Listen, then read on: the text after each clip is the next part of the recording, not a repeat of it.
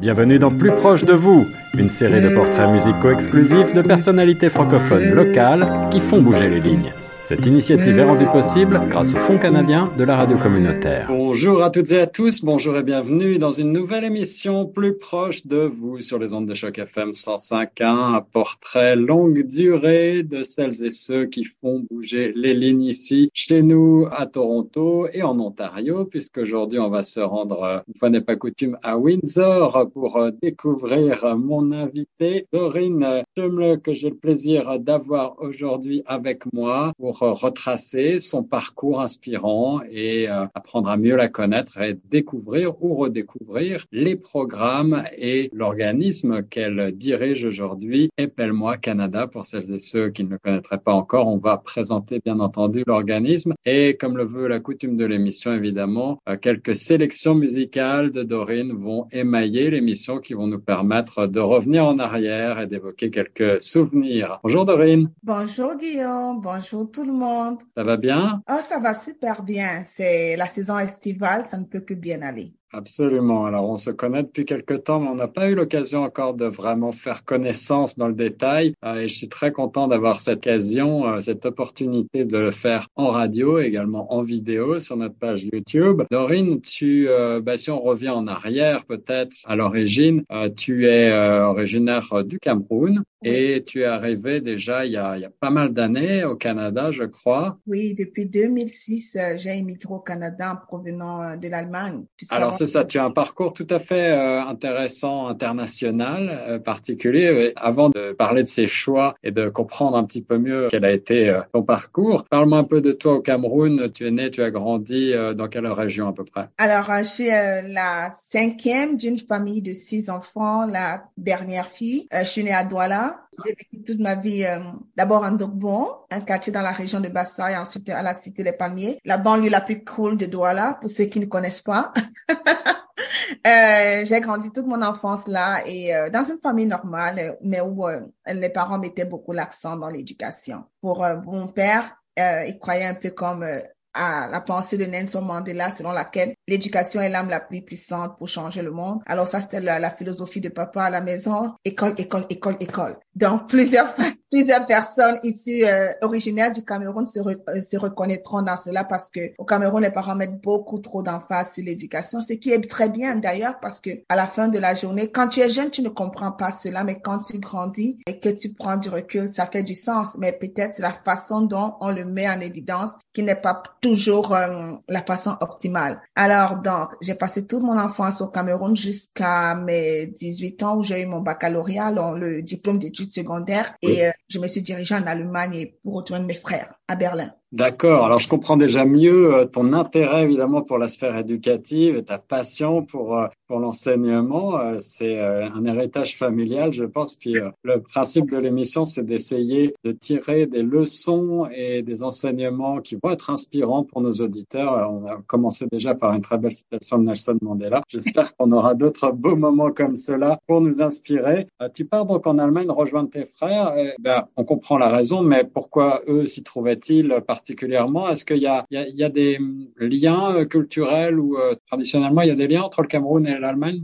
Oui, euh, disons que euh, déjà euh, à l'origine c'était plus facile pour obtenir un visa d'études quand tu étais étudiant pour quitter le Cameroun, que ce soit pour aller en Allemagne ou en France. En France, avec les années, c'est devenu un peu plus complexe, mais en Allemagne, c'était un peu plus facile à l'époque quand tu avais une bonne note au niveau de ton baccalauréat, de ton mm. diplôme d'études secondaires. tu faisais des cours de langue déjà pour t'imprégner parce qu'il fallait apprendre l'allemand. Alors une fois que tu remplissais ces critères, c'était quand même pas mal facile pour avoir un visa d'études. Le plus gros handicap c'était vraiment le facteur langue, mais quelqu'un qui n'est pas tellement, euh, qui est à l'aise avec les langues, son intégration devient un peu plus facile. Donc, c'est un peu comme ça que j'ai, j'ai rejoint mes frères en Allemagne. Ils étaient aussi des étudiants, un dans le domaine de la biotechnologie et l'autre euh, dans le domaine de l'électrotechnique. Et moi, je suis partie plutôt dans le monde des affaires parce que en Allemagne, justement, j'ai étudié euh, euh, Wirtschaft, Wissenschaft, donc sciences économiques en allemand et je parle allemand et je prêche Deutsch. J'ai pas oublié encore là. Alors, j'ai oublié, j'ai beaucoup oublié mon allemand, mais j'imagine. Ah, tu parles aussi allemand? Sprichst du Deutsch? Ja, ja. Ah, Mais euh, une fois que tu repars dans le bateau, euh, je pense que euh, ton cerveau se rappelle et puis tu reprends la langue tout doucement. Mais tu y as vécu plusieurs années, hein, n'est-ce pas, en oui, j'ai vécu quatre ans en Allemagne. J'ai fait mes études en Allemagne, mais j'ai pas terminé totalement mes études parce que j'ai quitté pour rejoindre mon époux ici au Canada. Donc, c'est un peu comme ça que j'ai quitté l'Allemagne pour me retrouver au Canada. Avant d'ouvrir la page Canada et de, de parler de toute ta carrière ici, qu'est-ce que tu vois, qu'est-ce que retiens en deux mots, peut-être justement en termes d'enseignement, en termes euh, d'éducation et de, culturellement ce que tu as pu euh, observer comme euh, comme différence et comme enseignements qui sont justement qui seraient intéressants pour nous de, de connaître pour celles et ceux qui n'ont jamais mis les pieds en Allemagne? Alors, je dirais aujourd'hui une des personne que je suis devenue aujourd'hui, c'est aussi grâce à l'Allemagne. Faut reconnaître que c'est pas évident. C'est pas évident déjà. Euh, là, je parle là des années des années 2003 et tout. Donc l'intégration n'est pas tellement évident et tu développes une certaine euh, résilience face à certaines situations qui te transforment. Et rappelle-toi toujours, c'est quoi mon objectif? Pourquoi je suis là? Et c'est c'est pas évident, c'est pas facile. Mais d'un autre côté, il y a ce côté euh, travailleur que la culture allemande a. Tu dois, il faut travailler fort. Comme c'est le mindset qui est dans cette euh, euh, chez ce peuple. On travaille dur pour atteindre ce qu'on a. Et une fois que toi-même tu es dans ce mindset, je pense que tu réussis à, à t'intégrer dans la société. Quand je dis intégrer, c'est à comprendre un peu le mécanisme et faire avec. Est-ce que ça va être évident? Non, il y aura toujours. Il y a plusieurs fois où on a été, j'ai été victime du racisme ou quoi que ce soit. Et c'est tout à fait normal. Euh, pas que c'est normal que je sois victime du racisme, mais la société à ce moment-là n'était pas encore tellement ouverte comme aujourd'hui aujourd'hui par rapport à la diversité. Ça, il faut aussi le comprendre. C'est vrai qu'aujourd'hui, quand je repars en Allemagne, la situation a tellement changé. Ah oui, vraiment, tu as, tu as observé euh, une, une belle évolution là pour. Euh, oh là là, c'est devenu un, un, très beau mélange, un melting pot, je dirais, comme la société a culturellement changé et même les conditions de vie comme immigrant quand tu étais étudiant quand tu finissais tes études, tu devais rentrer, tu avais peut-être trois mois pour quitter le territoire. Aujourd'hui, ils ont mis des pratiques en place justement pour pouvoir permettre aux, étudiants de, de, s'intégrer dans la société, ce qui n'était pas le cas quand on était là-bas. Alors, la société s'est améliorée à ce niveau, mais moi, une des choses que j'ai vraiment, qui a marqué mon parcours en Allemagne, c'est le côté travailleur. Et, euh, et travailler de façon dure, comme ne pas croire que la vie est facile. Non, rien n'est facile. Pour avoir ce que tu veux, tu dois te battre. Déjà, nous, même avec la langue, c'est pas évident. Tu dois étudier en allemand et en plus, en faisant économie, donc tu peux imaginer les longues manuels, les gros manuels que tu dois mémoriser et tout pour comprendre ce que tu fais. Déjà, euh, c'est pas quelque chose d'évident. Mais aussi, ce qui est bien en Allemagne, si tu parles anglais, tu peux t'intégrer facilement aussi dans la société. Dans les Allemands d'office, la plupart, je dirais 80%, parlent l'anglais. Donc, t'as pas forcément besoin de l'allemand si tu parles l'anglais. Avec l'anglais, tu peux t'en sortir aussi. C'est certainement aussi cette expérience allemande alors qui a euh, favorisé ta tournure d'esprit entrepreneuriale peut-être. Exactement parce que déjà avec cet état d'esprit, euh, quand je suis arrivée au Canada, je pouvais aussi commencer le processus de euh, réintégration avec la reconnaissance des, matières, des trucs que j'ai eu à faire déjà en Allemagne. Mais je me suis dit j'ai le choix. Si j'ai décidé de faire mon, ma vie avec mon mari au Canada, faut que je comprenne cette société comment elle fonctionne. Alors la première étape pour moi c'était de recommencer l'école sur la base zéro, comme j'ai recommencé avec la première année jusqu'à pour vraiment essayer de comprendre parce que ça, c'est très important quand tu veux t'établir quelque part. Comment fonctionne cette société? Il y a, c'est clair qu'il y a un système en place qui est déjà là, mais comment je m'intègre à ce système? Et il y a une chose que moi j'ai compris euh, ici au Canada. Définitivement, euh, l'école, c'est, un très bon moyen d'intégration pour comprendre comment la société fonctionne.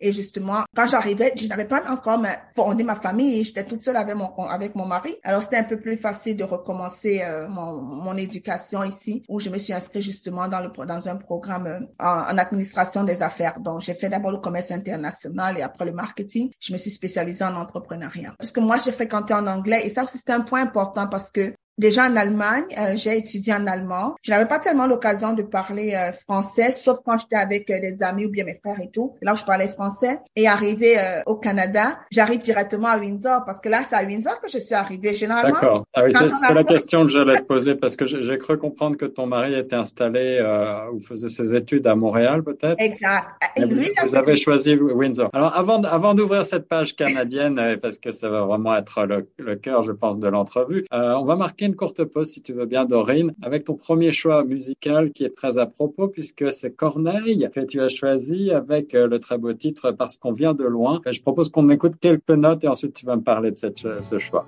Exact.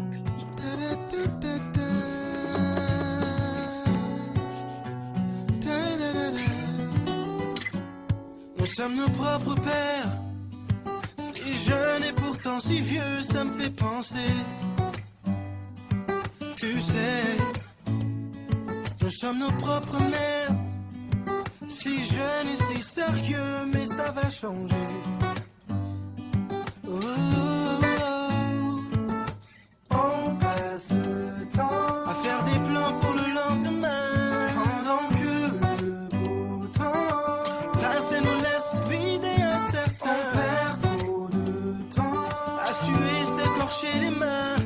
Quoi ça sert si on n'est pas sûr de voir demain à rien? Alors on vit chaque jour comme le dernier. Et vous feriez pareil si seulement vous saviez. Combien de fois la fin du monde nous a volé? Alors on vit chaque jour comme le dernier. Parce qu'on vient de loin.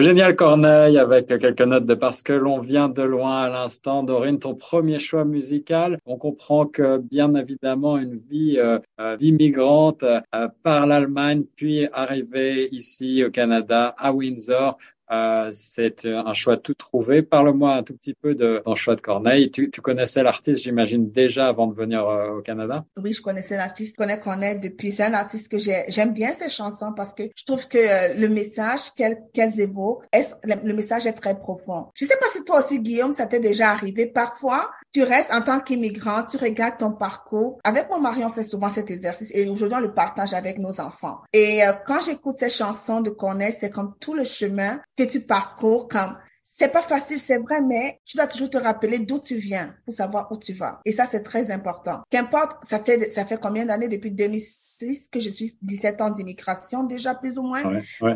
Oui, ça fait quand même pas mal un bon bout. Mais en écoutant cette chanson, ça me rappelle, OK, on vient de loin comme, c'est du chemin, il y a encore du chemin à faire, mais je n'oublie pas d'où je viens. Toutes les batailles, tout, je ne dirais pas bataille, bataille vraiment, mais disons tous les, les obstacles, mais aussi des victoires remporté pendant tout ce cheminement, euh, c'est important de se le rappeler. Alors voilà un autre bel enseignement à retenir certainement euh, euh, de cette entrevue, se souvenir de ses racines effectivement en tant qu'immigré, en tant que nouvel arrivant et lorsque l'on s'établit pendant plusieurs années dans un pays, eh bien malgré tout on garde toujours ses racines en soi et, et, et c'est pour le pays qui accueille aussi euh, ce qui fait la richesse justement de l'immigration, c'est que ces gens qui viennent de partout dans le monde arrivent avec des bagages très divers, arrivent avec des connaissances, arrivent avec une culture qui s'agrémente dans le pays. C'est ça vraiment, et c'est ça qui crée vraiment ce beau euh, melting pot que nous avons présentement au Canada, parce que comme on dit, c'est vrai,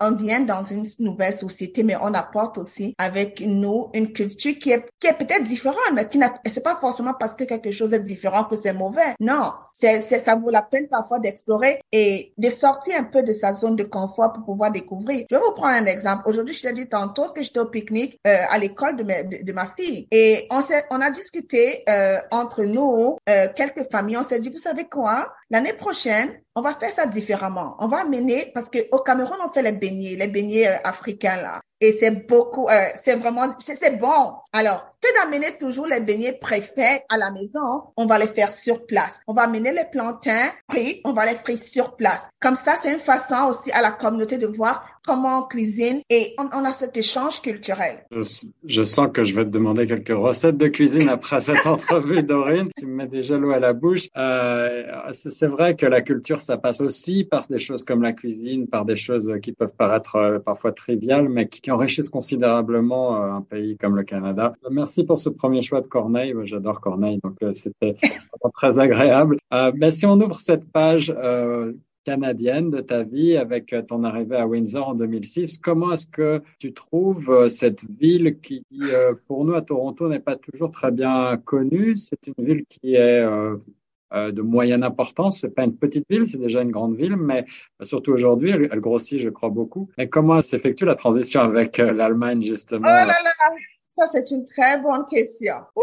Quand j'arrive à Windsor en 2006, et euh, je me rappelle encore, euh, parce que arrivée la nuit à l'aéroport, déjà l'aéroport était différent. Et euh, Juste pour vous dire, avant que je ne, euh, mon voyage au Canada, c'est mon premier voyage que je faisais au Canada. Alors avant cela, il y avait une émission sur TV5 qui présentait le Canada et tout et tout. Mais ça m'était comme, waouh, Dorine, c'est génial ça. Tu vas où comme ça? C'est beau là-bas et tout et tout. J'ai dit, oh mon Dieu, ça c'est super. Ben moi, je n'avais pas eu la présence d'esprit euh, euh, de faire euh, ma propre recherche sur la région de Windsor. C'est vrai que quand on parlait de Windsor, on voyait Détroit, la capitale automobile et tout, oui. de manière générale. Mais quand j'arrive à Windsor en 2006, waouh, comme le contraste est vraiment immense. Comme déjà, pour moi, tout est XXL. Ça, il faut le dire, quand tu sors d'un continent européen où tout est petit. Absolument, oui. Et tu oui, te oui. retrouves. Ça me fait toujours le choc quand je reviens en Europe de voir à quel point les rues sont petites, les voitures sont petites. Exactement. Tout est XXL. Et euh, OK, bon, ça c'est correct. Là, on commence un peu à comprendre. Mais au fur et à mesure que euh, je reste dans la région, je commence à me balader, mon mari et moi on à se balader. Je remarque une chose, beaucoup de closing, comme il y a beaucoup de, euh, c'est comme tout, tout était en train de fermer. Et Là, quand j'ai commencé à suivre mes cours en économie, j'ai compris pourquoi. Parce que c'est là où j'ai compris avec la, la crise automobile. C'était le, c'était le, le pic, hein, n'est-ce pas, à ce moment-là de la, pic. de la- 2007, justement. ça. 2006, 2007, 2008, c'était vraiment le pic. Et euh, parce que quand j'arrive, je vois que c'est une ville comme triste, sombre, comme même la population, il n'y a pas vraiment trop de gaieté. Comme je me dis, mais qu'est-ce qui se passe? Où est-ce qu'on a atterri Guy? Où est-ce que tu m'as amené là? Oui, c'est une ville, une ville euh, fantôme presque, un petit peu comme Exactement. Détroit à ce moment-là. dire. C'est comme ça que la région était avant. Ouais. Et mais quand je suis rentrée à l'école, j'ai commencé à suivre mes cours en économie. J'ai compris en fait pourquoi avec la crise euh, automobile, surtout que la région 60% dépendait du secteur automobile. Alors donc ça ça ça expliquait cela. Alors c'était vraiment bon, je n'ai pas tellement vécu cela parce que moi, j'étais dans les études, donc j'étais en plein études. Donc, euh, ce côté professionnel dans le monde du travail, je ne l'ai pas tellement ressenti parce que, comme je dis, j'étais dans les études. Alors pour, pour bien comprendre, Doreen, tu, es- tu étudies à Windsor, à l'université de Windsor. Et Non, j'ai étudié d'abord au collège Saint-Clair parce que justement, ça aussi, c'était important dans mon choix. Je m'étais dit, soit je vais, euh, parce que moi, je voulais faire euh, commerce international, marketing et aussi entrepreneuriat. Mhm. Et euh, en même temps, je ne voulais pas, comment je voulais dire cela? Je voulais utiliser efficacement mon temps mais pour comprendre ce que je fais. Ayant déjà étudié à l'université en Allemagne économie, je trouvais que c'était très théorique. Mhm. Et alors, je me suis dit, OK, je vais plutôt fréquenter en anglais. Je vais aller au collège qui est plutôt pratique parce que avant de maintenant continuer à l'université. Alors, je me suis renseignée sur les différentes options. Au lieu de commencer directement à l'université de Windsor, Odette School of Business, alors je me suis inscrite plutôt au collège, euh, Sinclair College, qui avait un partenariat avec Davenport University aux États-Unis. Donc, ce qui fait que je pouvais suivre mes cours de business j'ai suivi commerce international, marketing, et ensuite ils ont reconnu tous mes crédits et j'ai juste fait une année pour valider mon baccalauréat justement euh, en marketing avec euh, une spécialisation plutôt en entrepreneuriat. Est-ce que tu as rencontré des, des défis particuliers pour ton installation euh, en termes de bah, les défis qu'on rencontre en tant qu'immigré, d'abord en termes de visa, de papier, des choses comme ça, et puis euh, en termes de, de compréhension du système éducatif, du système euh, d'emploi, de, de toutes ces choses-là. Est-ce que euh, tu as le sentiment que l'adaptation a été facile ou il y a eu des moments un petit peu un petit peu plus complexes? Comment est-ce que tu as surmonté ça? Bon, au niveau de l'adaptation, déjà, j'étais un peu, euh, je vais dire chanceuse que mon mari était déjà là. Ça faisait quand même, il a quitté Montréal parce qu'il était dans la recherche à Montréal et puis il a changé de carrière pour venir en éducation. En fait, c'est l'éducation qui l'amène à Windsor. Donc, il connaissait déjà un peu ce qui a aidé beaucoup au niveau de mon intégration, euh, au niveau des documents administratifs. Là où j'ai trouvé un peu euh, qu'il y avait le bémol, c'est au niveau des services en français. Alors Parce- justement, ça m'intéresse aussi de savoir comment était euh, Windsor au niveau de la francophonie à l'époque. Oh et, et- peut-être dresser euh, un rapide euh, parallèle avec euh, ce qu'il en est aujourd'hui. Ah, oh, c'est c'est un contraste. 2000 à cette époque, c'était très, très, très, très difficile de se faire servir en français. Je me rappelle, surtout que moi, quand je commençais, mon anglais, je, je pouvais comprendre, mais mon anglais n'était pas vraiment le top comme le top. Non, je pouvais me débrouiller, mais moi, automatiquement, puisque je savais que le Canada était bilingue, quand j'allais, par exemple, faire ma carte de santé, ma carte d'assurance sociale, et trucs comme ça, là, pour moi, quand j'allais dans un service gouvernemental, je demandais, je vais être servi en français. Et c'est d'ailleurs un bon réflexe, on le rappelle aux auditeurs. Si on veut que la francophonie euh, euh, se maintienne forte euh, dans notre région, eh bien, il faut exiger des services en français lorsqu'on en a la possibilité. Et je me rappelle, j'avais presque attendu une heure de temps pour qu'on trouve quelqu'un dans l'édifice qui parlait français. Ça, ça a été le premier choc. Et même au niveau des appels à l'époque, quand tu appelais pour te faire servir en français, c'était difficile. Tu restais en attente pendant des heures, comme une heure, deux heures. Si tu n'es pas vraiment patient et tout, tu vas juste abandonner. Mais je pense que ça, ça s'est beaucoup amélioré. Non, aujourd'hui, ça s'est beaucoup amélioré. Parce que je le vois, par exemple, aujourd'hui, quand je sors, par exemple, avec mes enfants, moi, je, partout où je vais, je parle français. Même quand je vais à Costco bien dans les épiceries, pour moi, c'est automatique. Et il y a plusieurs francophones, quand ils te voient parler français, ça vient aussi, ça devient comme une culture de vie. Quelle est la, quelle est la, la nature de la communauté francophone euh, à Windsor? J'imagine qu'elle est aussi très multiculturelle, un petit peu comme ce qu'on a à Toronto. Elle est très, très, très multiculturelle à Windsor. Comme on a des franco-ontariens, on a des gens du Québec, on a euh, les Africains, les Haïtiens, comme c'est vraiment un vrai melting pot que nous avons à Windsor. Et c'est une vraiment francophonie qui est très, très vivante dans la région. On n'est pas tellement nombreux, nombreux, mais le peu que nous sommes, nous faisons de très, très belles choses. Et il faut aussi reconnaître, quand je suis arrivée à Windsor, c'est vrai que la ville était petite, elle était comme une ville fantôme, mais je m'étais dit dans le mindset, parce que euh, mon premier Noël, je l'ai passé à Montréal. Ça, il faut le rappeler. Cette expérience m'a aussi marqué. Et à Windsor, on avait des températures comme 17 degrés, 18 degrés en décembre. Je vais à Montréal. Je me dis, OK, comme c'est plus ou moins la même chose, moins 20, moins 30. J'ai dit, c'est comme, non, merci, je rentre je reste à Windsor. pour ça, pour ça, Windsor est plutôt euh, la, plus, le plus septentrional qu'on puisse avoir. Ouais. Exactement. Alors ça, ça a aussi été un des choix déterminants pourquoi on est resté dans la région à cause de la météo. Quand on regardait les conditions météorologiques euh, ailleurs, on s'était dit non. Avec ça, c'est vrai que la ville, elle, est presque fantôme, mais la situation ne va pas rester comme ça définitivement. Alors donc, j'ai fait le choix de, de, rester ici là et de terminer mes études là. Et pendant que j'étais justement ma connexion avec l'éducation, pendant que j'étais à l'université comme job, j'ai commencé à travailler justement dans les écoles. C'est là où a été mon premier contact avec les écoles tu devances ma, ma prochaine question puisque j'allais te demander comment est-ce que tu as fait cette transition avec le domaine de l'éducation, toi qui étais parti plutôt vers l'économie au départ. Exactement, parce que moi c'était plus au côté business, entrepreneuriat, créer ma propre entreprise et tout. Et euh, et en même temps, quand j'étais aux études, j'ai aussi euh, en même temps eu mes enfants. En même temps, ça c'était pas facile. Ok, donc j'ai trois enfants. C'est de devenir mère, euh, mère de famille et de la famille qui t'a, qui t'a peut-être aussi incité à t'intéresser davantage à, l'éducation. Quand ils ont commencé à grandir et quand j'étais déjà dans l'emploi, parce que c'est quand j'ai eu ma fille justement que euh, euh, après mon congé de maternité, je me suis dit non, je ne retournerai pas euh, dans mon ancien emploi euh, dans ma compagnie d'assurance. Alors quand j'étais aux études, j'arrivais, j'étais allée dans une fois d'emploi que, que qui était organisé et je parlais en français, je répondais un coup de fil en français. Il y a un des employeurs, le programme Odyssée pour les moniteurs de langue, justement. La dame m'a entendu parler français et elle m'a dit, mais tu parles français? J'ai dit, oui, je parle français. Voici un programme justement dans les écoles. J'ai dit, oh, c'est parfait.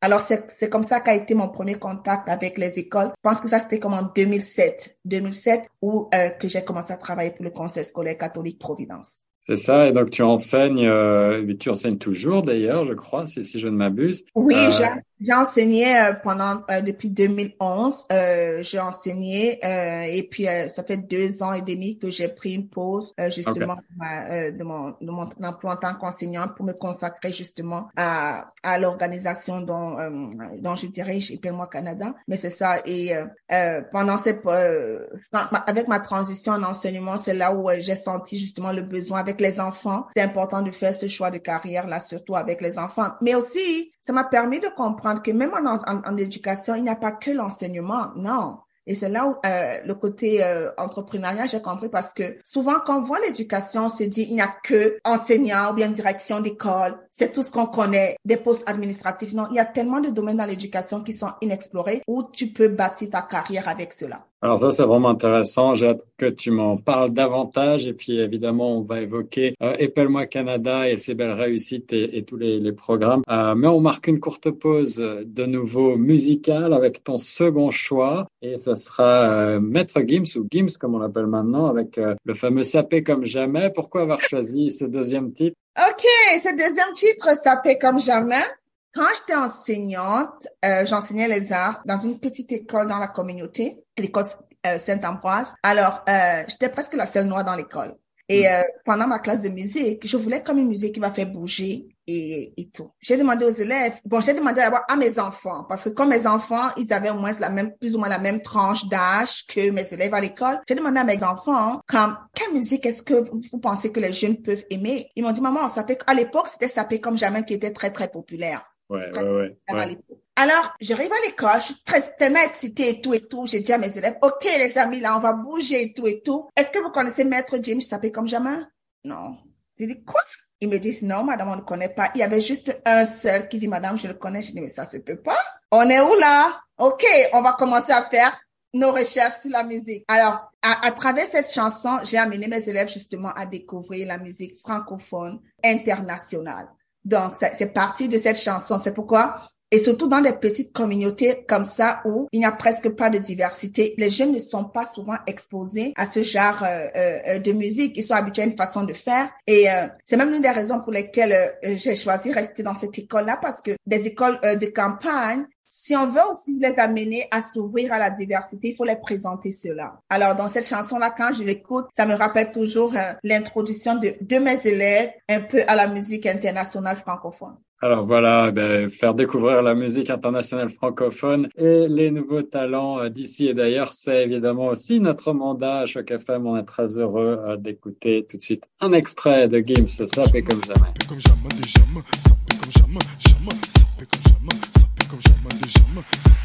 On casse ta porte, c'est la Gestapo. Je vais te retrouver, me Guy.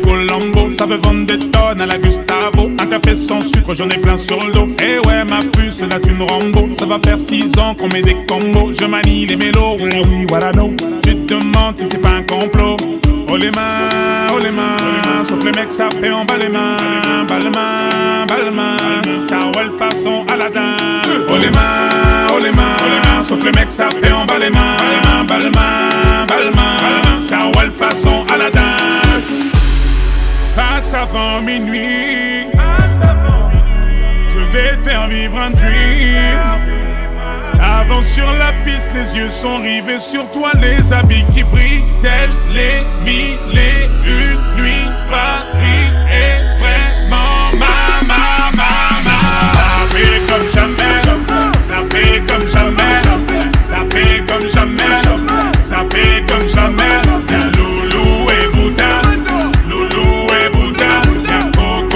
Chanel, Coco et voilà un court extrait de Gims avec Sapé comme jamais. On est toujours euh, sur l'émission plus proche de vous avec mon invité euh, Doreen Chumle. Je suis très heureux Doreen maintenant euh, d'ouvrir cette page de, eh bien, de ton projet, de ton bébé Épelle-moi Canada qui est, je pense, maintenant très connu dans notre région et même bien au-delà parce que tu m'arrêtes si je dis des bêtises, mais euh, vous avez organisé des concours euh, au-delà des frontières de l'Ontario. Euh, mais avant toute chose, ben, explique-nous pour les auditeurs qui ne connaîtraient pas encore quel est le principe de Épelle-moi Canada et puis quelle a été la, la genèse, comment est-ce que l'idée t'est venue, comment est-ce que tu as mis en place cette, cette organisation? Alors, Repelma Canada, ça a été euh, créé en 2016 à travers l'appui de, l'organisme anglophone euh, Spelling Bee of Canada. Euh, déjà, cela, quand j'étais pendant ma carrière, quand j'ai commencé en tant qu'enseignant, une des choses que j'avais remarqué, c'est qu'on mettait beaucoup d'emphase sur les sports au Canada. Donc, les jeunes qui n'ont pas de, qui n'avaient pas de talent sportif, qui étaient un peu plus comme littéraires, ils n'étaient vraiment pas valorisés. Alors pour moi, je trouvais pas ça tellement correct parce que moi je crois que euh, chacun mérite de, euh, d'être sous les projecteurs. Alors euh, j'ai aussi été présidente depuis 2011. En 2011, j'ai commencé un peu à m'impliquer dans ma communauté ici à Windsor et j'ai occupé le poste de euh, de présidente de la communauté camerounaise. Et pendant mon mandat justement euh, euh, on a organisé la, euh, un concours d'épilation qui a été super super parce que c'était ouvert c'était pas seulement pour les enfants du Cameroun mais c'est euh, de la communauté camerounaise mais c'était vraiment pour tous les jeunes dans la communauté. Alors avec mon esprit d'entrepreneuriat et tout je me suis dit mais pourquoi pas amener faire quelque chose de de plus grand? Parce que même quand on travaillait sur le projet, euh, instinctivement, on a commencé, j'ai commencé à faire la recherche et tout pour voir est-ce qu'il y a déjà des organismes au Canada qui font des trucs pareils et tout. Et là, je suis tombée sur Spelling Bee parce que eux, ça faisait quand même pas mal d'années que le Spelling Bee existe au Canada et plus d'une centaine d'années aux États-Unis. Alors donc, euh, c'est un peu comme ça que ça a commencé. Euh, on a demandé l'appui avec euh, euh, l'aide de, on a contacté Spelling Bee en 2016 pour nous guider dans cette approche et tout. Et au début, il n'était pas très très voulants. Il voulait au moins comment que on met quand même quelque chose en place. Mais il y a le destin existe. Moi, je crois fortement que le destin existe. le destin m'a remis en place avec m'a m'a permis de me contacter, de me comment je vais dire, de connecter avec la fondatrice de Spelling Bee, Julie Spence. Et euh, il y avait d'abord ce contact humain qui était très important quand on s'est vu, on a connecté. Et elle était voulante justement de nous accompagner parce qu'elle trouvait que c'est c'est un peu comme ça qu'elle a commencé. Il y avait 27 ans de cela. Et mm. l'amour pour les jeunes. Parce que ça, il faut, il faut le dire, quand tu travailles avec les enfants, tu dois aimer les enfants. Les enfants ne sont pas faciles, mais chacun d'eux essaie de, de communiquer quelque chose d'une certaine façon. Alors, c'est vraiment à toi de trouver cette chose-là et comme je dis, il y a les jeunes, surtout moi je remarquais à l'école que les jeunes qui étaient un peu euh, intello, comme on les appelle les nerds, ils étaient un peu comme taxés. Et mm. ça, ça, ça, ça m'a fait très très mal. Et euh, je me suis dit non, il va falloir qu'on fasse quelque chose. Et c'est un peu comme ça qu'on s'est euh, avec. Euh, j'ai formé une équipe. C'est pas Dorine seule qui est dans le Canada. Non, il y a toute une équipe qui a travaillé fort pour que le programme euh, voit le jour. Et on a commencé. Bien évidemment, mon chacun venait avec son expertise. Ça aussi, ça a permis vraiment de de, de nous propulser, d'aller un peu plus plus loin. Et euh, on a commencé en Ontario et ensuite euh, on a euh, on a ouvert des programmes dans les autres régions comme la Nouvelle-Écosse, le Québec et une fois même aussi je pense avant la pandémie on est allé jusqu'en Belgique au CHE par l'équipe nationale. Oui, on reçoit beaucoup de demandes de partenariat. Certains sont sérieux et aboutissent et d'autres bon euh, pour des moyens, pour X ou Y raison, c'est, ça, ça, c'est, endormi. Donc, qu'est-ce que, qu'est-ce qu'on fait à Ipelma Canada? Beaucoup de gens se posent la question, oui, on fait les concours d'épilation, ça, on nous connaît là-dessus. Alors, oui. le concours d'épilation, d'abord, notre mission, c'est vraiment de renforcer la capacité linguistique des jeunes. On est là pour renforcer. L'école, c'est vrai, l'école a sa place. Mais qu'est-ce qu'on remarque, c'est que les jeunes, hormis leur salle de classe, même pas dans le cadre de l'école, c'est l'anglais. Ouais, c'est vrai, c'est vrai ce que tu dis. Euh, nos bureaux à Choc FM se trouvant au sein euh, d'un complexe scolaire, c'est ce qu'on peut observer au quotidien. Les élèves dans les couloirs de l'école se mettent à parler anglais, alors que l'école est francophone. Et alors que l'école est francophone. Et une langue se vit. Une langue doit se vivre. Une langue, ça c'est vrai, ça s'apprend, mais il faut vivre cette langue. Alors, nous, vraiment, notre mandat est de renforcer cette capacité linguistique des jeunes à travers des activités parascolaires pour que chaque jeune développe son plein potentiel et il se sente fier et il sent que euh, il peut développer son plein potentiel, qu'importe ses intérêts. Ça, c'est très important aussi pour nous. Il faut que ça intéresse le jeune, il faut que ça vienne de lui. La langue n'est qu'un moyen d'exprimer ce euh, euh, cette force qu'il a en lui. Alors, nos programmes sont vraiment orientés vers cela. Euh, on a ce programme national d'épilation que nous mettons et ça permet justement non seulement le vocabulaire, mais la confiance en soi, l'estime de soi, parce qu'il faut le reconnaître. Nos compétitions, ça mobilise beaucoup de gens. Et vous voyez, imaginez un jeune de 6 ans qui parle devant 400 personnes. Même souvent, nous-mêmes en tant qu'adultes, on ne peut pas le faire. Alors, le jeune, il apprend cela déjà dès le bas âge. Et aussi, qu'est-ce qu'on fait aussi? On crée des ressources pédagogiques parce que on adapte euh, nos programmes avec des ressources que nous créons justement pour outiller les jeunes, pour outiller les personnes qui veulent mettre en place des, des, des programmes pour renforcer la, la capacité linguistique des jeunes au sein de leur organisation. Et qu'est-ce qu'on fait aussi? On, on, met en place des programmes d'accompagnement, on accompagne. Non seulement on fait des formations, on accompagne. Donc, euh, on a de nouveaux programmes en leadership et en entrepreneuriat. Ça, ça, ça va super, super bien avec les jeunes parce que euh, surtout les jeunes ados, ils sont dans une phase avec la pandémie, on a observé comme ils se cherchent, ils ne se retrouvent pas. Et beaucoup d'anxiété, beaucoup de stress. Ils ne savent même plus qui ils sont, qu'est-ce qu'ils veulent faire. Et il faut être honnête, à l'école, c'est pas évident d'écouter tous ces jeunes. On n'a pas juste, tu peux, comme j'ai été enseignante, la journée d'une enseignante, c'est plein. C'est plein, tu n'as même pas le temps de respirer, parfois même de manger. Par contre, dans la communauté, justement, c'est pourquoi les organismes sont là, parce que ils offrent ces programmes qui vont du un à un avec les jeunes pour les écouter. Qu'est-ce qui t'intéresse? Qu'est-ce que tu veux faire? Est-ce qu'avec ce que tu veux faire, tu peux te faire de l'argent? Et c'est comme ça qu'il trouve un sens à ce qu'il est en train de faire. Il est épanoui et il peut développer son plein potentiel. C'est vraiment intéressant ce que tu dis et, inspirant pour moi qui suis euh, père de, de, petits garçons euh, francophones évidemment et qui a envie qu'ils vivent aussi leur francophonie au-delà des murs de l'école. Et puis euh, ce que tu dis sur les effets de la pandémie, mais je pense qu'on va y revenir plus tard. J'ai lu il y a peu de temps un article chez un confrère média français. C'était une étude qui a été faite qui montrerait que 8 adolescents sur 10 se disent euh, sensibilisés, en tout cas pensent qu'ils ont des, problèmes de santé mentale désormais. Euh, c'est une proportion euh, gigantesque, évidemment. On peut imaginer qu'elle est probablement similaire dans un pays comme le Canada. La pandémie a fait, beaucoup de mal à, de ce côté-là. Ça, c'est clair. Et déjà, même qu'avant la pandémie, euh, il y avait le niveau de français qui était en déclin. Les statistiques le montraient que le français était déjà en train de décliner et la pandémie n'est venue que vraiment alors comme disons mettre la cerise sur le gâteau et euh, euh, au niveau de nos ados c'est encore plus euh, comment je veux dire plus la situation est encore plus préoccupante parce que euh, déjà qu'ils grandissent avec les hormones et tout et euh, la santé mentale, le fait qu'ils n'ont pas pu être connectés avec leur père et tout, même s'ils étaient connectés via les réseaux sociaux et tout, mais le contact humain a manqué et ça crée toujours d'anxiété et tout, ce qui fait qu'on arrive avec une génération zen qui est un peu différente de tout ce qu'on a connu avant. Alors, il faut, il faut conjuguer avec cette génération. Et moi, il y a une des choses que j'ai appris justement, c'est le contact humain, le côté humain. Une fois que tu bâtis ce côté humain, qu'importe que ce soit avec un jeune de 6 ans ou un jeune de 16 ans, ça fait une différence. Et une des pensées aussi qui vient toujours me chercher, c'est celle de Maya Angelou, qui a dit les gens se souviendront, ne se souviendront pas de ce que tu as dit ou de ce que tu as fait, mais se souviendront plutôt de qu'est-ce qu'ils ont ressenti en ta présence, de comment tu les as fait ressentir. Alors, ce côté humain, c'est ce que nous mettons beaucoup en avant dans nos programmes. Un autre bel enseignement dans cette émission, Doreen, merci pour euh, toutes ces belles choses. En effet, euh, Épelle-moi Canada, donc c'est, euh, on, le rappelle, des concours d'épellation bien connus un petit peu partout maintenant au pays. Euh, et puis aussi donc les programmes éducationnels dont tu as parlé.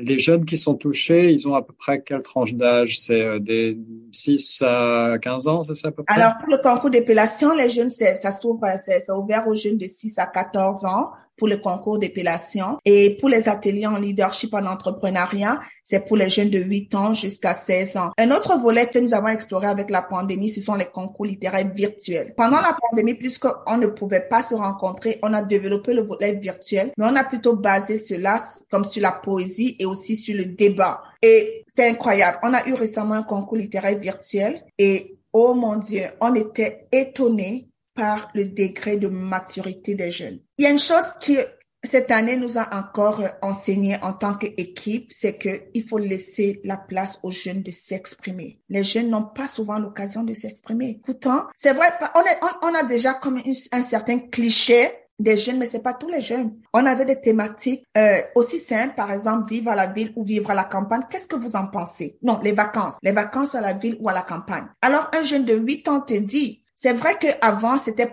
la campagne était paisible, mais aujourd'hui, avec les feux de forêt qui ont commencé à la campagne, on voit que le, le, réchauffement climatique fait que la vie à la campagne n'est plus tellement paisible comme avant. Imaginez un jeune de 8 ans qui vous sort cette réflexion. On a aussi à apprendre des jeunes et des enfants, en effet. Et, on dit parfois la vérité sort de la bouche des enfants. C'est sûr qu'il y a plein d'enseignements. Et, et euh, c'est beau aussi de ce que tu disais, de donner la place aux enfants, les laisser s'exprimer aussi, parce que c'est souvent euh, plein de poésie, plein d'idées que on n'a peut-être pas en tant qu'adulte. On a perdu cette capacité créative incroyable qu'ont les enfants. Euh, merci Dorine pour euh, tous ces enseignements. On marque une autre petite pause avec ton troisième extrait, Chilo, tout de suite, et c'est le titre Pagaïel. Quelques mots peut-être sur ce sur ce choix? Ce choix Gaël, Chilo par Gaël, c'est une musique religieuse. J'aime aussi beaucoup la musique gospel.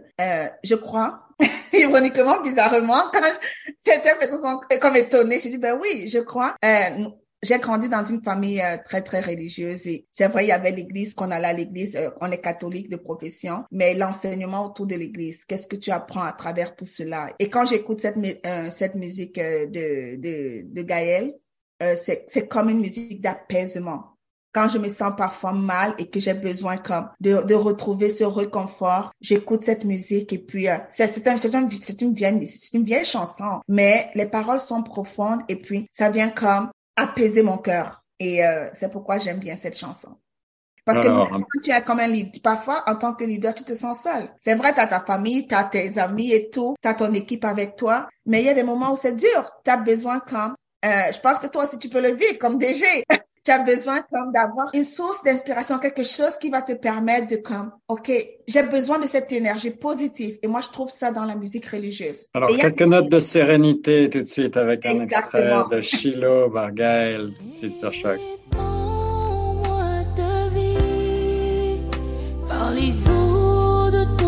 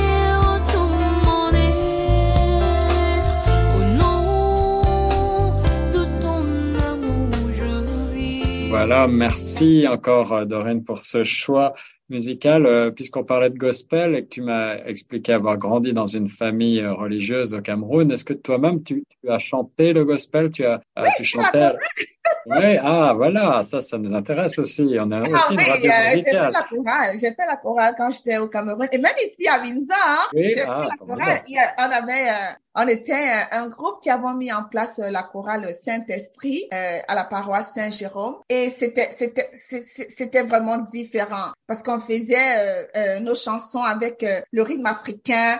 C'était vivant, c'était réveillant et puis euh, c'était vraiment beau. Mais bon, par manque de temps, je ne chante pas que je ne, je ne vais pas, je vais à l'église toujours, mais m'impliquer dans la chorale, ça devient très, très difficile. Mais ça me manque. Ça me manque beaucoup parce que euh, il faut trouver un peu ce, ces petites choses de la vie qui, euh, qui, qui sont agréables pour toi et qui te font te sentir bien. Et j'essaie un peu aussi d'inculquer cela à mes enfants. Ça fait aussi partie de l'éducation, effectivement, évidemment, la musique, la chanson. Euh, moi qui ai grandi euh, en, en partie en Afrique, euh, au Gabon notamment. Ah oui? Tu as Euh, grandi j'ai- au Gabon?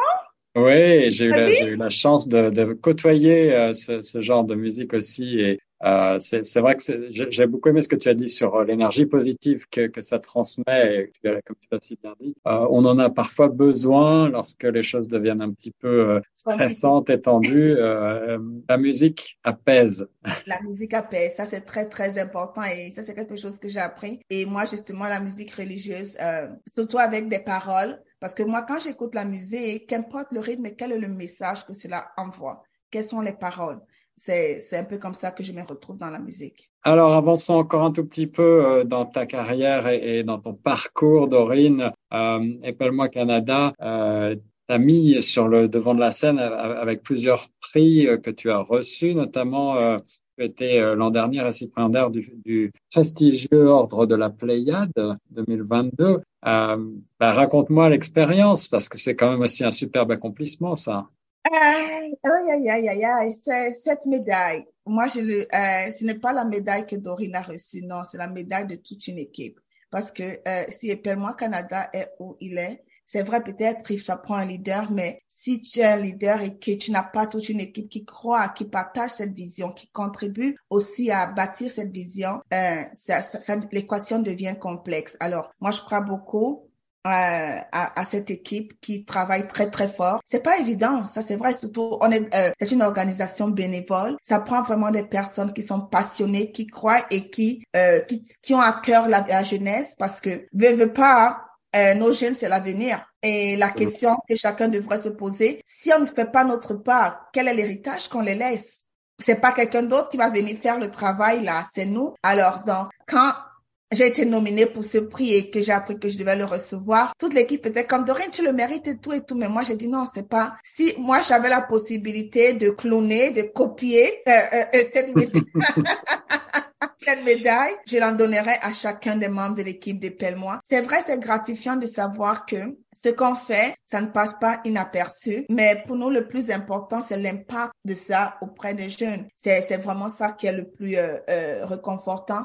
Et surtout qu'on entend aussi les témoignages des parents, de voir l'impact que nous avons eu auprès de leurs enfants et même des enseignants, de voir que les programmes que nous avons mis en place ont aidé à améliorer l'estime de soi, la confiance en soi de leurs élèves. Quand ça, ça comprendre que ça vaut la peine. C'est pas facile, ça il faut le reconnaître. C'est, c'est pas facile. Mais euh, quand tu as une vision et tu te dis pourquoi je le fais, ce que je suis en train de faire, est-ce que j'aime d'abord?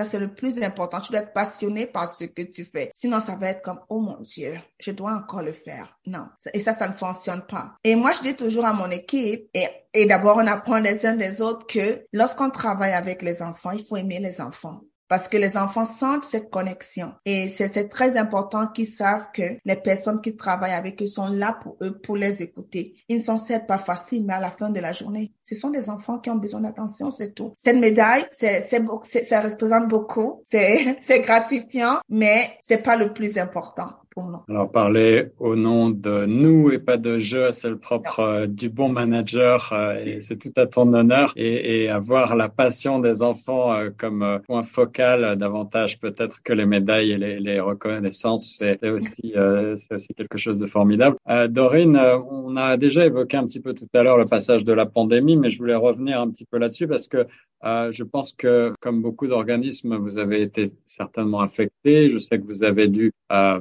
comme encore une fois beaucoup, passer au virtuel, vous adapter. Euh, vous êtes revenu maintenant en présentiel, justement. Euh, qu'est- qu'est-ce que ça, qu'est-ce que ça fait comme évolution dans euh, les programmes de Appelle-moi Canada? Est-ce que tu as, tu as le sentiment que euh, avec l'enseignement, tu tires de tout ça. Est-ce qu'il y a du bon aussi là-dedans? Bizarrement, peut-être ce que je vais dire va étonner l'auditoire, mais à Appelle-moi Canada, la pandémie nous a fait du bien. Ça nous a fait du bien parce que on était déjà rendu à un rythme comme ça bouge, ça bouge, ça bouge, ça bouge, ça bouge. C'est comme une chose à la fois, une chose, une chose, une chose après l'autre, une chose après l'autre. Et à un moment, tu as juste comme besoin, ok, de ralentir, comme, ok, j'ai juste besoin de comme tout arrêter et ok, on prend le temps de respirer, de digérer et, et de voir. Parce que être toujours en train de mettre une chose après l'autre, comme on n'a vraiment pas le temps comme d'évaluer et d'apprécier cela. Et euh, la pandémie a été pour nous vraiment. C'est vrai que ça a été un choc, mais le virtuel, je ne dirais pas pour nous parce que déjà étant donné que euh, on a commencé à travailler avec le virtuel depuis longtemps. Avec Mhm. un collaborateur euh, euh, au Québec ou en Nouvelle-Écosse, on utilise Zoom depuis longtemps, donc c'était pas nouveau. Mais le plus grand défi, c'était de trouver cette carotte qui va rendre, euh, comment je vais dire, le virtuel un peu plus excitant. C'est là où on a euh, exploré différentes euh, plateformes et on a on est parti avec la plateforme immersive 3D. C'est comme c'est ainsi que on a euh, travaillé avec une or- une compagnie pour créer le campus virtuel immersif des Pelle-moi Canada parce que qu'est-ce qu'on s'était remarqué? Et même euh, en- euh, plusieurs de nous comme la plupart sont dans le, le milieu de l'éducation, les jeunes après 5 10 minutes en ligne là, tu les as perdus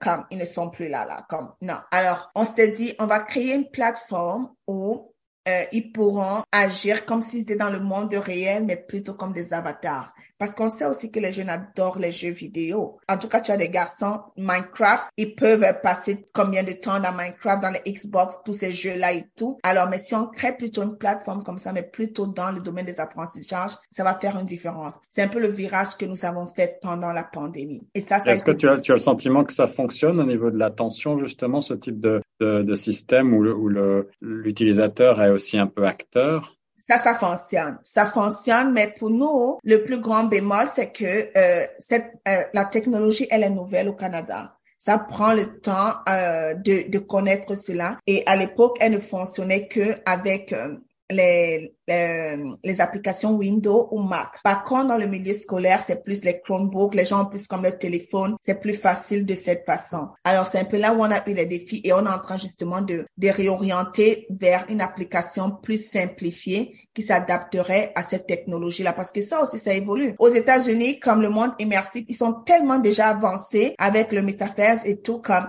au Canada, c'est quelque chose qui est nouveau. Et quand quand c'est nouveau, ça prend un peu de temps, mais ça va faire son chemin parce que on doit conjuguer avec. Il faut qu'on soit euh, prête. On ne sait pas quand viendra la prochaine pandémie, mais euh, avec ce que la COVID nous a appris, il y a un seul mot que moi j'ai, deux mots actu- euh, actuellement, la résilience et l'adaptation. On doit être résilient et s'adapter. Est-ce que tu connais euh, Tech Adaptica et euh, Osni Sawali Tu as peut-être Exactement. Et quand avec eux? Oui, on a essayé, mais euh, on a essayé quand même de voir comment travailler ensemble. Ça n'a pas, euh, ça n'a pas abouti, mais effectivement, c'est plus ou moins la même technologie. Et justement, quand j'en ai parlé avec lui, euh, parce que lui aussi, il faut reconnaître qu'il n'opère pas beaucoup sur le marché canadien. Non, son marché n'est pas tellement le marché, la clientèle canadienne, parce que justement, le produit est totalement comme nouveau. C'est presque pas connu au Canada. Pourtant, dans des autres pays, c'est déjà en train de prendre place. Alors nous, on essaie comme, OK, ça va faire son temps, mais on ne lâche pas parce que ça prend un peu. Dans la vie d'un produit, il y a plusieurs phases. La phase d'introduction, ça peut prendre longtemps, mais une fois que ça démarre, ça démarre vraiment.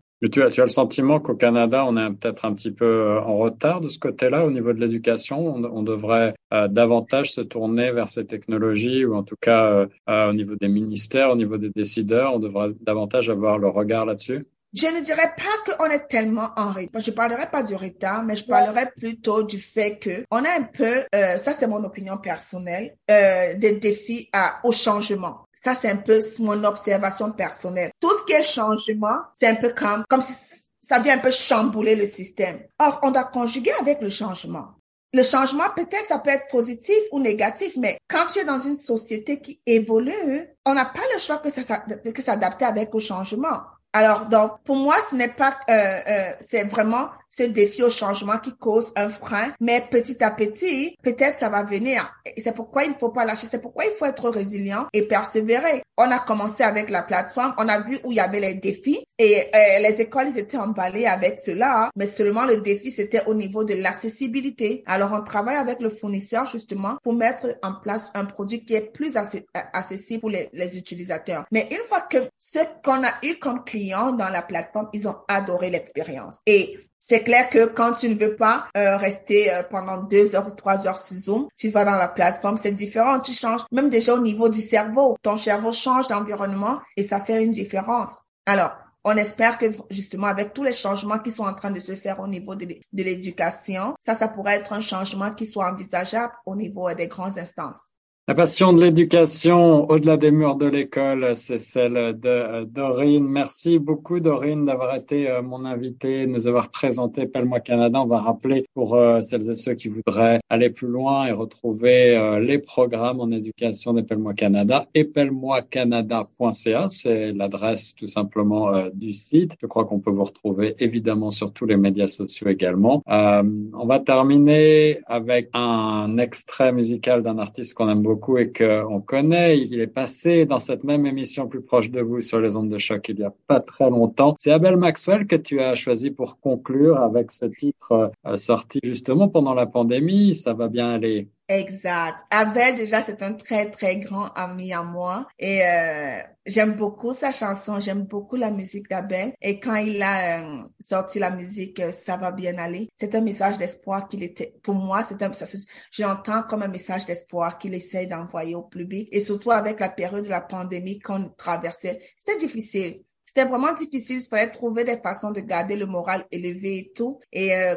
quand j'ai entendu la chanson d'Abel, ça va bien aller, j'ai dit, oh mon Dieu, Abel, tu as vraiment le remède qu'il nous fallait. Et, euh, et c'est un bon artiste aussi, qui a fait son chemin, un immigrant qui a fait son chemin, qui a commencé de rien et qui est en train de prendre sa place dans la musique, quoi. Donc, ça prouve que quand tu travailles fort, quand tu crois en toi et tu crois à tes rêves, les choses se réalisent. peut-être si ça ne, se réalise pas, il y a une raison pour laquelle peut-être ce n'était pas la bonne voie et que peut-être tu dois prendre un autre chemin pour arriver à ce que tu aimerais faire. Voilà encore un bel enseignement pour terminer avec Dorine Chemle, mon invité. Dans Plus proche de vous, c'était Guillaume Laura sur les ondes de Choc FM. On se laisse avec les bonnes vibrations d'Abel Maxwell tout de suite.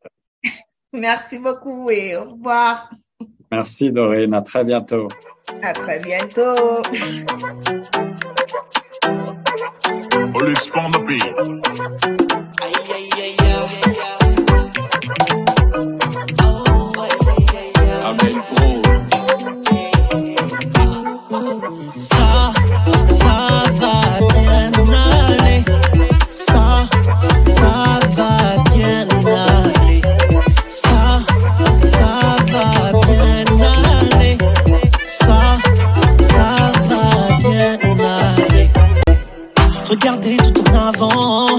s'éloigner de ces tourments.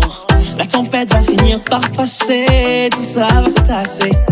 Tu veux tout laisser tomber, tomber, et enfin tout oublier, oublier. Sais-tu que pour mieux avancer, il faut tout bien gérer. Rien n'est impossible, mais rien n'est facile. Rien n'est impossible, mais rien n'est facile. L'adversité, la bonne volonté, tous tes efforts malgré les torts. Je sais que tu ne perdras pas pied, l'épreuve te rend plus fort.